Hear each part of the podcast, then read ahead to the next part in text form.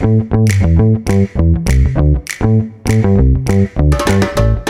Wandel in der Vereinbarkeit von Familie und Beruf ist nicht mehr aufzuhalten. Neue Wege, neue Modelle, New Work eben. Klingt schick, aber wie funktioniert das eigentlich? Und welches Bild von Familie und Arbeit vermitteln wir eigentlich gerade unseren Kindern, den Eltern von morgen? Wie sieht die Vereinbarkeit von morgen aus?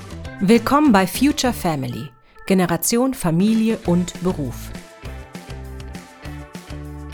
Auf die Väter wird es in den nächsten Jahren ankommen, wie sich die Vereinbarkeitsdebatte weiterentwickeln wird.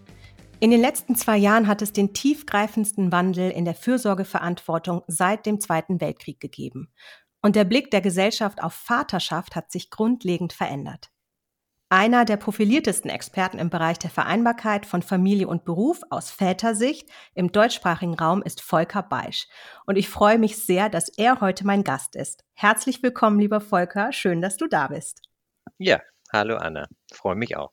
Volker, du bist Gründer und Geschäftsführer des Väternetzwerks Compadres.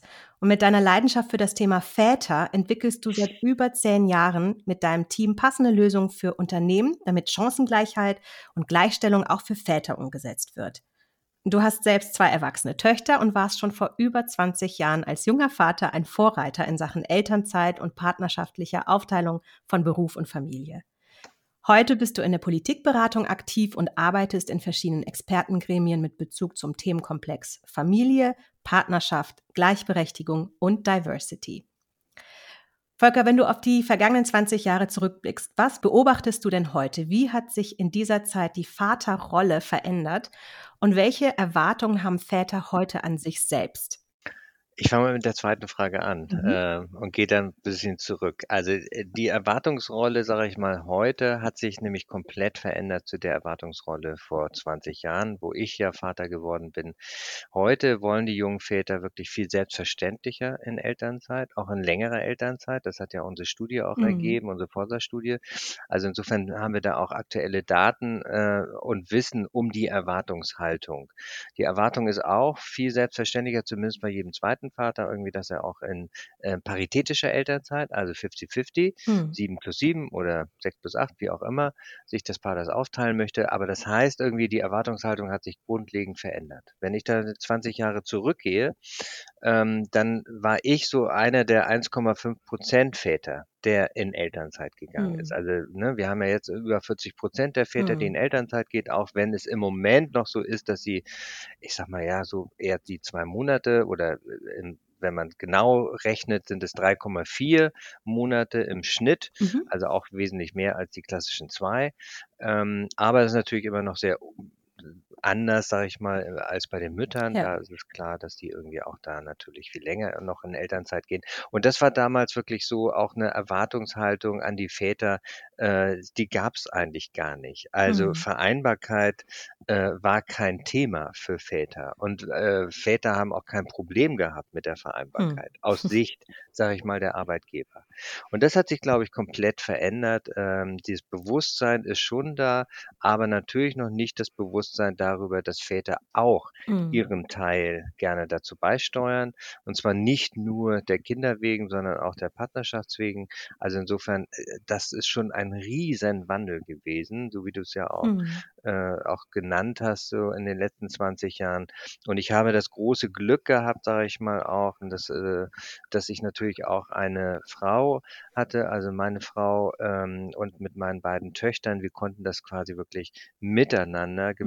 Gemeinsam wirklich so gestalten, wie wir uns das wirklich auch vorgestellt haben. Mhm. So, und das ist, glaube ich, der, äh, äh, der Wunsch vieler. Mhm. Ähm, das weiß ich nicht nur von den äh, Müttern, von vielen Müttern, sondern auch von vielen, vielen Vätern. Aber das ist halt noch keine so durchgängige mhm. äh, Erwartungshaltung beziehungsweise auch äh, die Möglichkeit, die gibt es leider noch nicht so mhm. dermaßen, wie es mhm. äh, ja, wie es eigentlich sein sollte. Du hast ja gerade erzählt, du gehörtest zu den äh, 1,5 Prozent der Väter, mhm. die das gemacht haben, die Elternzeit beansprucht haben. Heute sind es mehr, aber an wem orientieren sich denn diese Väter? Es gibt ja noch nicht so viele Vorbilder in dieser Generation und für dich gab es damals ja noch viel weniger. Also wo, genau. kommt, wo kommt das her? Genau, das äh, war natürlich für mich auch die spannende Frage. Ich bin ja auch aus der, äh, ne, also mit meiner Frau, wir saßen ja auch am Sofa, haben gesagt, Mensch, wie machen wir es? Okay, lass uns Mhm. doch mal, ne, sie ein Jahr Elternzeit, ich ein Jahr Elternzeit. Das ist ja heute auch noch ungewöhnlich, äh, diese Aufteilung, aber nichtsdestotrotz, ähm, so, und da habe ich mich natürlich auch gefragt, naja, wo kriege ich denn überhaupt Informationen her? Wo, wo kriege ich überhaupt, sage ich mal, auch Menschen her, Väter, die vielleicht auch so eine ähnliche Erfahrung gemacht haben? Mhm. Und äh, klar, mein Vater war schon auch sehr familienbewusst, aber sehr klassisch. Mhm. Also sehr klassisch im Sinne von ne, Karriere und Arbeit geht vor. Und Mhm. ähm, ähm, obwohl er sich wirklich viel Urlaub äh, auch genommen hat, was ja heute auch nicht immer so selbstverständlich ist. Ähm, aber äh, ich hatte im Prinzip für mein Modell überhaupt kein Vorbild. So und ich habe dann einfach per se einfach mal geguckt, wo, wo gibt's die? Ich habe äh, wirklich mehr oder weniger auch so ein bisschen im Freundeskreis, in meinem Mhm. Netzwerk so und da waren viele, die waren interessiert Mhm. daran und die fanden Mhm. das cool, Mhm. aber äh, sie selber haben sich das nicht getraut oder Mhm. konnten das auch nicht oder wie auch immer. Damals gab ja auch kein ne, Mhm. Elterngeld, das muss man Mhm. ja auch wissen. Stimmt. So, insofern war das so, äh, schon äh, eine Zeit, wo ich sagen würde, ähm, da gab's so fast null Mhm. Vorbilder und das Mhm. war immer mein Ziel und äh, meine Idee, wie können wir einfach Vorbilder entwickeln? Wo Mhm. können wir, wo sind sie im Prinzip? Mhm. Und denen eine Plattform zu geben. Deshalb haben wir das Väternetzwerk Compadres ja auch gegründet. Deshalb habe ich ja vor 20 Jahren auch erstmal einen Verein gegründet, Mhm. ne, mit äh, sieben oder sechs anderen Vätern in einer Kneipe zusammen. Daraus Ah. ist ja das Ganze entstanden im Endeffekt, also sehr äh, ja, sehr, sehr ursprünglich, wie man das halt in Deutschland so macht. Man gründet erstmal einen Verein. Mhm. Ähm, und damals hatte ich ja noch überhaupt nicht die Idee, daraus so ein Projekt zu Mhm. äh, entwickeln, wie es jetzt auch ist. Äh, und das äh, äh, finde ich ist ganz wichtig, auch zu wissen. Ähm, und wir haben natürlich auch die Frage gestellt, auch jetzt auch den werdenden Vätern, woran orientiert ihr euch Mhm. eigentlich so, ne? Also das ist ja auch spannend. Ähm, und da haben uns tatsächlich die Väter äh, geantwortet, ja zu 40 Prozent an den Müttern, also an ihren Müttern. Ja. Äh, auch weil ihnen noch die Väter natürlich Mhm. fehlen. Ähm, es gibt einige Kollegen irgendwie auch, an denen sie sich orientieren können. Das ist ja auch der Gedanke des Netzwerkes, dass wir sagen, wir wollen sie sichtbar machen, wir wollen sie mit ihnen tatsächlich auch eine, ihnen eine Mhm. Plattform geben, äh, wo sie sich vernetzen können und dann werden sie sichtbar und dann werden sie auch zum Vorbild und dann werden sie im Prinzip auch Mhm. die als Vorreiter so ein Mhm. bisschen Mhm. der vielleicht auch neuen Generation.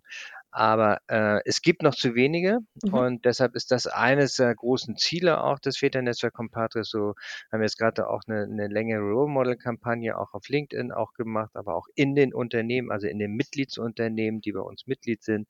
Und ich glaube, das ist eines der entscheidenden auch Punkte, um tatsächlich wirklich das Bild auch, was wir, was alle und sicherlich ich in Teilen auch noch äh, von Vätern haben, äh, das zu verändern. Also das Mhm. heißt, Mhm. ohne Vorbilder äh, wird es nicht funktionieren. Und wir können nicht darauf warten, dass jetzt die neue Generation, sage ich mal, ne, die jetzt vielleicht gerade Kinder kriegt, die vielleicht auch schon, sage ich mal, selber auch ein Vorbild hatte, das würde zu lange dauern. Deshalb brauchen wir so ein bisschen auch jetzt mehr die Väter in den Unternehmen, aber auch gesellschaftlich, dass sie auch in Film, Fernsehen, Funk, überall äh, sichtbar werden und damit das Bild und unsere Bilder auch äh, dann verändern.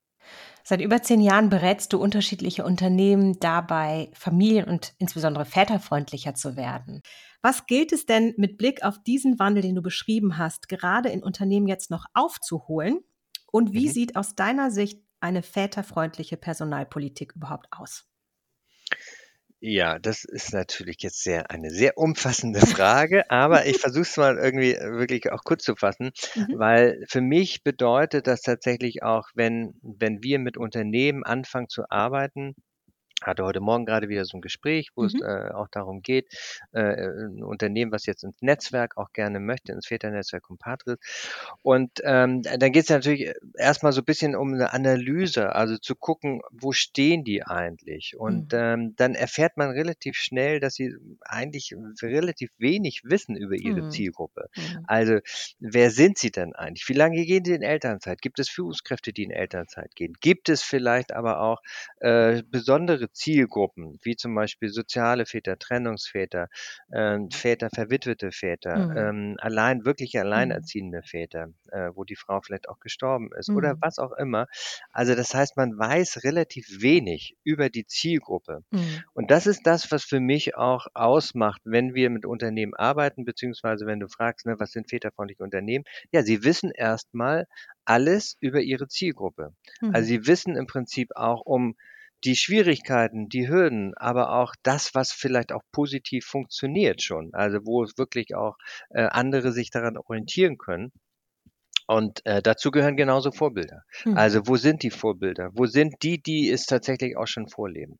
So, das ist der erste, das erste Kriterium Mhm. eigentlich Mhm. auch, ähm, weil ohne das funktioniert es nicht und ohne, ne, dass man irgendwie auch die Zielgruppe nicht kennt, kann man Mhm. natürlich auch nicht die Zielgruppe Natürlich, bedienen. ja. So, der zweite Punkt ist dann natürlich auch klar, äh, eine Sichtbarkeit zu schaffen. Mhm. Also wirklich Mut zu haben und wir arbeiten wirklich nur mit Unternehmen, wo wirklich klar gesagt wird, ja, also äh, wir wollen das. Wir wollen, dass Väter auch genau dieselben Möglichkeiten haben. Wir wollen auch, dass Väter länger in Elternzeit gehen, dass Mhm. sie in Teilzeit gehen, Mhm. dass sie Jobsharing machen, dass sie auch sich um pflegende Angehörige kümmern, selbstverständlich wie auch Mütter oder selbstverständlicher wie auch Mütter das tun. Also das heißt, diese Sichtbarkeit ist uns unglaublich Mhm. wichtig und Mhm. deshalb Mhm. brauchen wir auch in einem Vorstand jemand, der sich da ganz klar hinstellt und auch ganz klar auch sagt, so äh, wollen wir das und hier, das ist so ein bisschen die Mhm. Politik, die wir Mhm. auch in den nächsten Jahren mit Vätern und Müttern auch ver äh, so, das ist der zweite Punkt, Mhm. Sichtbarkeit und der dritte Punkt, äh, wird dich jetzt nicht wundern, das ist das Thema Führung. Mhm. Äh, nämlich Führung äh, braucht es im Prinzip natürlich dafür, das haben wir genug Studien jetzt auch schon analysiert in den letzten Jahren. Ähm, das gilt ja nicht nur, sage ich mal, für das Thema Vereinbarkeit oder nicht nur für das Väterthema. Alle Veränderungen gehen von Führung aus. Und wenn Mhm. Führung tatsächlich nicht das vorlebt, äh, dann wird es schwierig. Ja. So, und ähm, in dem Bereich ist es nochmal wichtiger, ähm, hat zumindest eine Studie von Etty Kearney auch äh, herausgefunden, die, die ges- ganz klar belegt hat, dass wenn Führungskräfte mit ihrem eigenen Vorbild, aber es muss jetzt nicht so sein, dass sie als alle ne, ein Jahr in Elternzeit gehen, Mhm. sondern es geht eher vielmehr darum, dass sie die bisschen so ein bisschen aufrütteln, ansprechen, proaktiv auf die Väter zugehen, ermutigen, auch zu sagen, ey, das ist doch völlig klar, äh, dass du jetzt in Elternzeit gehst, wenn du zurückkommst, wir reden weiter, dann äh, das wird schon. So, also Mhm. ihnen Mhm. mit Zuversicht auch so ein bisschen zu füttern. Äh, wenn er das tut oder sie das tut ähm, als Führungskraft, dann äh, schaffen es 80 Prozent der Mhm. Väter, ihre Mhm. Vereinbarkeit zu leben. Also da Wow. sieht man so, wie wichtig dieser, dieses Spiel auch ist, ne, zwischen Vorgesetzten und Vater. Und das ist der dritte Punkt, wo ich sage, wenn das tatsächlich ist natürlich ein langer Weg, Mhm. klar, aber die äh, Unternehmen, äh, die wir begleiten, das ist jetzt kein Sprint, sondern das ist eher ein Marathon. Ne? Einige Unternehmen sind von Anfang an schon dabei, die wir begleiten, also schon über zehn Jahre. Mhm. Ähm, so andere sind später dazugekommen und bleiben, weil das ist ja ein Thema des Kulturwandels. Und wenn Ja. du Führung veränderst, sage ich mal, auch die Sichtweise und die Unterstützung auch, also Führungskräfte müssen natürlich auch auf dem Weg Mhm. unterstützt werden, weil es ist jetzt nicht immer alles so easy peasy, dass man sagt, ja, es ist ja super, klasse, Mensch, äh, klar, mach das so lang, wie du willst. Ne? Also Führung hat ja wirklich auch andere Mhm. Ziele noch, äh, die sie verfolgen müssen und wollen. Und dann ist es, oder auch der Geschäftsführer, äh, wenn wir jetzt von kleineren Unternehmen auch mal sprechen, dann ist es ja genauso wichtig, irgendwie das auch im Blick zu halten. Und deshalb, ne, das muss miteinander, aber sie müssen miteinander anfangen, mehr zu reden. Mhm. Also Mhm. die weiblichen und männlichen Führungskräfte und die Väter. Und das Mhm. ist das, was jetzt auch in der Corona-Zeit passiert ist. Das Mhm. wissen wir aus anderen Studien, dass die wirklich mehr miteinander reden und dass so ein bisschen das Eis gebrochen worden auch ist. Und das ist das Schöne, kann ich sagen, ähm, also ne, mit einem Leid und Schwierigkeiten und Herausforderungen, die Corona ja mit sich gebracht hat, so, aber das, wenn wir mal von Vorteilen reden oder von zumindest äh, den Sachen, die jetzt anders, vielleicht auch positiver laufen, wie ja auch Homeoffice, ist ja auch so ein äh, Punkt, der wirklich sich verändert hat im Laufe von Corona, dann ist es tatsächlich Mhm. auch, dass Mhm. die Väter mehr mit den Vorgesetzten auch äh, gesprochen haben und damit auch ihre Bedürfnisse und Wünsche auch umgesetzt haben. Volker, das waren jetzt sehr viele Punkte, die nicht unbedingt was mit der Unternehmensgröße zu tun haben, ob Vereinbarkeit gelingen kann, gerade Führung, Sichtbarkeit, Kommunikation, Zielgruppenverständnis. Mhm. Aber trotzdem wird das so oft in der Diskussion erwähnt, dass große Unternehmen, Konzerne es doch eigentlich viel leichter haben als kleine mittelständische Unternehmen, äh, solche Lösungen überhaupt anzubieten. Stimmt das überhaupt? Was ist da dran? Also die die äh, die Möglichkeiten, sage ich mal, ne, die Vielfalt der Maßnahmen, Mhm. die sage ich mal, äh, da hat es natürlich ein Unternehmen, ein großes Unternehmen wie jetzt SAP oder Vodafone Mhm. Otto oder wie auch immer, die ja auch in unserem Maßnahmen die haben natürlich schon langjährige Erfahrung mit verschiedensten Maßnahmen. Mhm. Ähm, das hat natürlich ne, das macht es natürlich einfacher auch. Wenn du 'ne Abteilung 'ne große Abteilung hast, ne, mit 10 Leuten und da geht jetzt ein Vater und eine Mutter in Mhm. Elternzeit Mhm. und 8 weitere bleiben Mhm. drin und, äh, Mhm. können vielleicht sogar auch das eine oder andere, ne, Ja. ausfüllen, ähm, ähm, oder 'ne Vertretung sogar organisieren, weil sie oder er in Teilzeit vorher gearbeitet hat, dann ist das natürlich leichter. Aber so oder und, Mhm. das bei kleinen Unternehmen ist es ja so, dass vieles viel schneller und viel einfacher ist. Also, ein Handwerkschef, sage ich mal, mit 20 oder 10 Mitarbeitern, der weiß um die, sage ich Mhm. mal, Mhm. äh, Vereinbarkeitsbedürfnisse. Der weiß auch um die Hürden, die Schwierigkeiten, aber auch das, was möglich ist. Ja.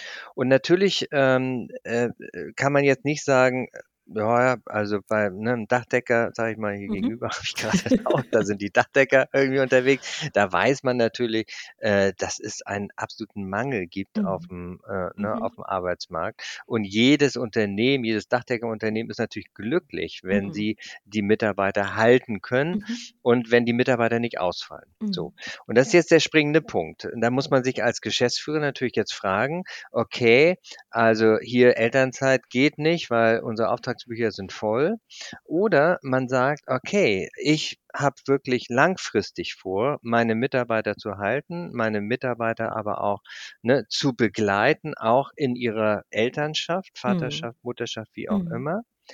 Und wie kann ich das jetzt am besten anstellen?“ Und dann gibt es halt viele Möglichkeiten, von denen man als Geschäftsführer vielleicht noch nie gehört hat.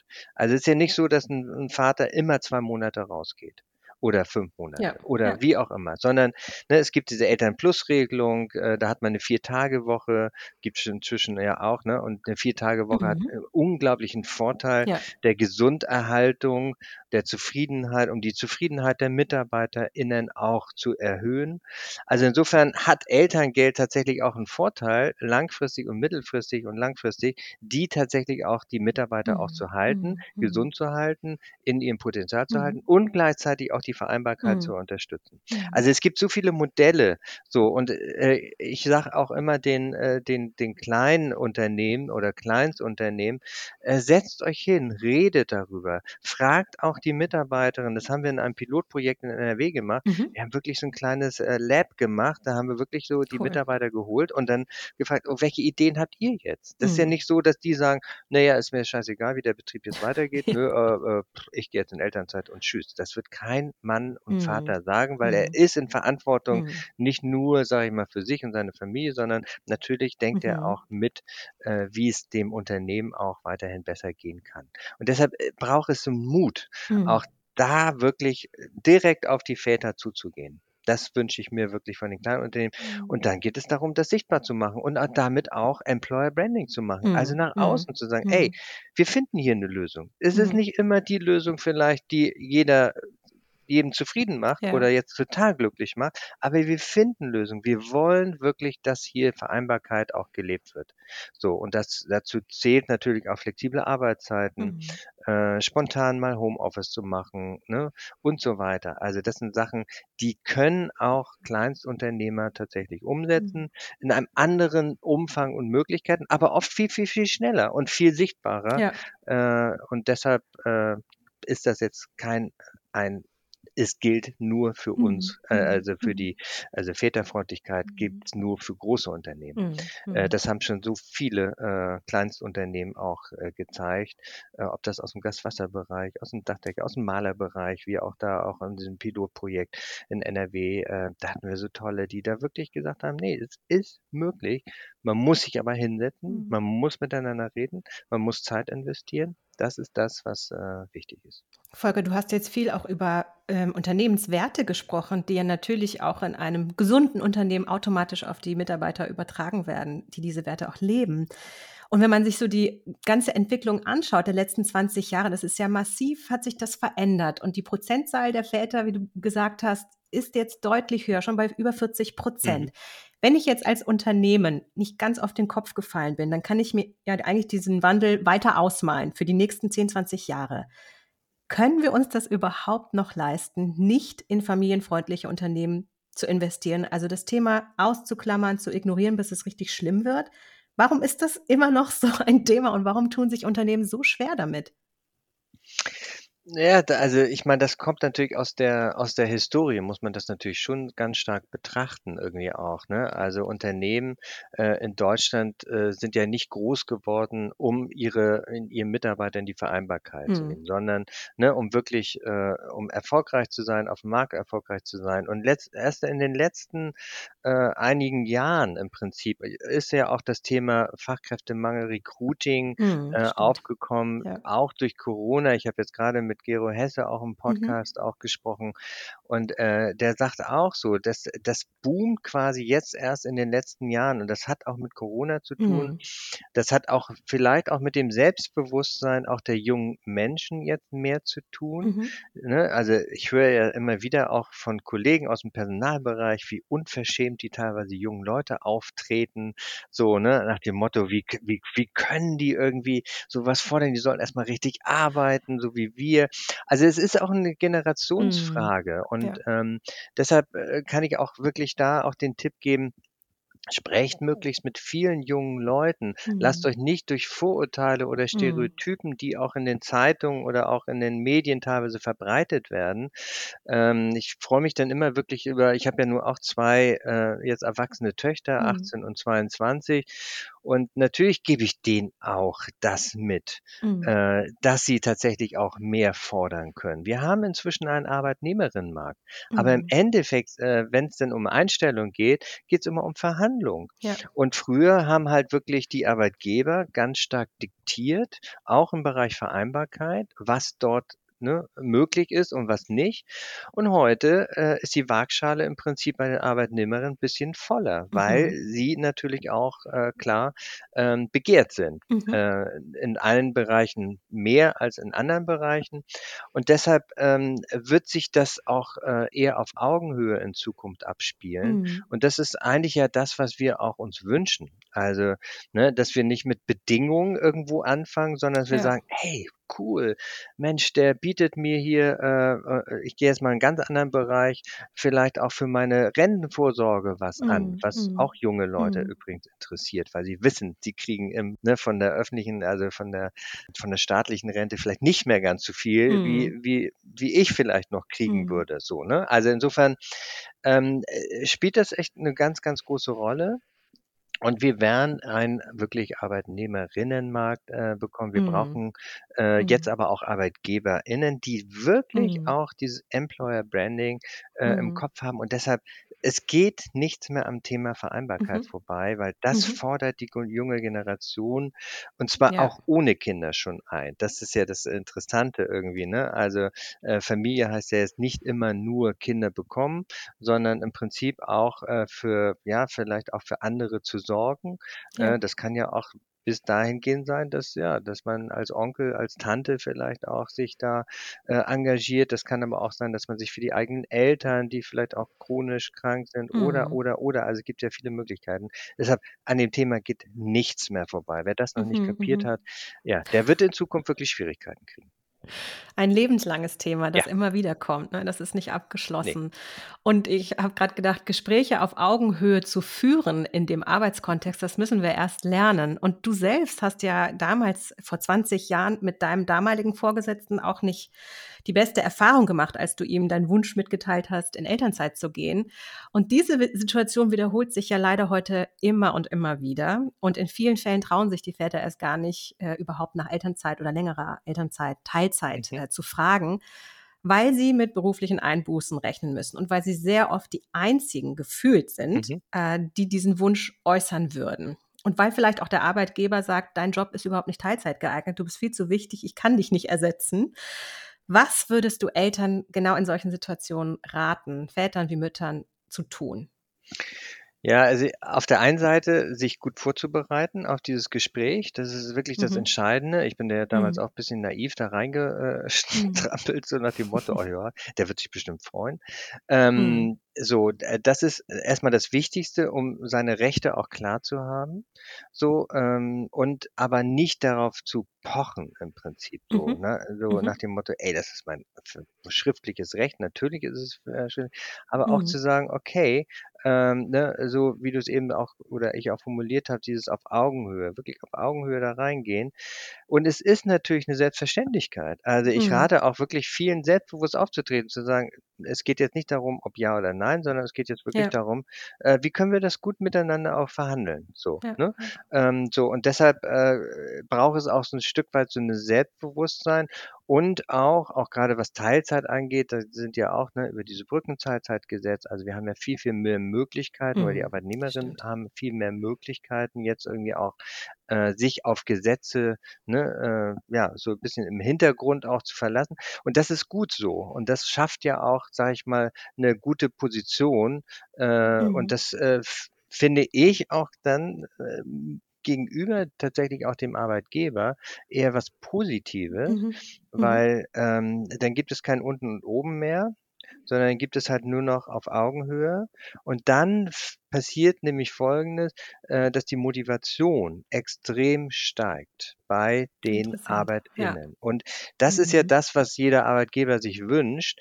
Ähm, und Mhm. ich kann wirklich allen sagen, die, die ihren ArbeitnehmerInnen oder auch Vätern grade auch ermöglichen, äh, in Mhm. Elternzeit auch in längere Elternzeit die kriegen die sind wesentlich loyaler, wenn sie zurückgehen. Die Mhm. überschütten Mhm. wirklich die äh, die Unternehmen jetzt nicht mit mit Dank, sage ich mal, aber sie sind wirklich zufriedener und sie sind Mhm. motiviert. Und das ist äh, das ist kostenlose Motivation im Ja, Endeffekt, äh, die ja. man da wirklich auch mitgeben kann. Mhm. Ihr habt jetzt grade eine sehr spannende Trendstudie veröffentlicht, die ich mir natürlich schon reingezogen Mhm. habe, ähm, wo ihr auch Best Practices vorstellt und Trends, ähm, beschreibt.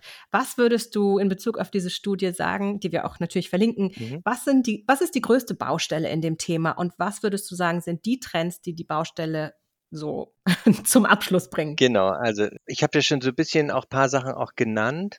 Genau. Ähm, ich glaube, äh, ganz, ganz wichtig also, wie gesagt, ein Trend ist, dass jetzt auch Väter eher auch 'ne Vier-Tage-Woche wollen.